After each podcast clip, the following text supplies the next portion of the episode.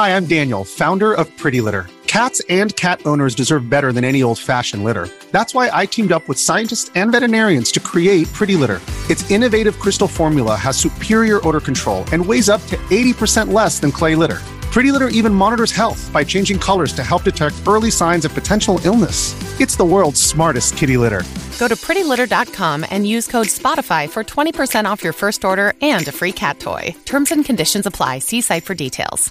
老人在去世后，后代都会焚烧逝者的遗物，但有两件千万不能烧：一、床，首先就是逝者的床，这一点要格外注意，有的是拼接起来的，子孙后代就会借此机会将其拆开为逝者焚烧，这是对逝者的不尊重。其次，这在风水学上有着很大的讲究，不知道诸位有没有听说过这样一个讲究：卖房不卖床。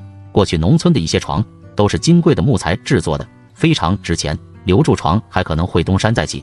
还有一种说法为，这是老人留给后代子孙的财富。二被子，农村流传这样一句讲究：逝者离开人世要过奈何，被子重量太重就不能过奈何。别人都顺顺利利过了奈何，你的祖先因为重量过不去，该怎么办？只能原路返回。最重要的一点就是谐音文化，被子的谐音为被子，预祝老人们留下的被子会守护你一辈子。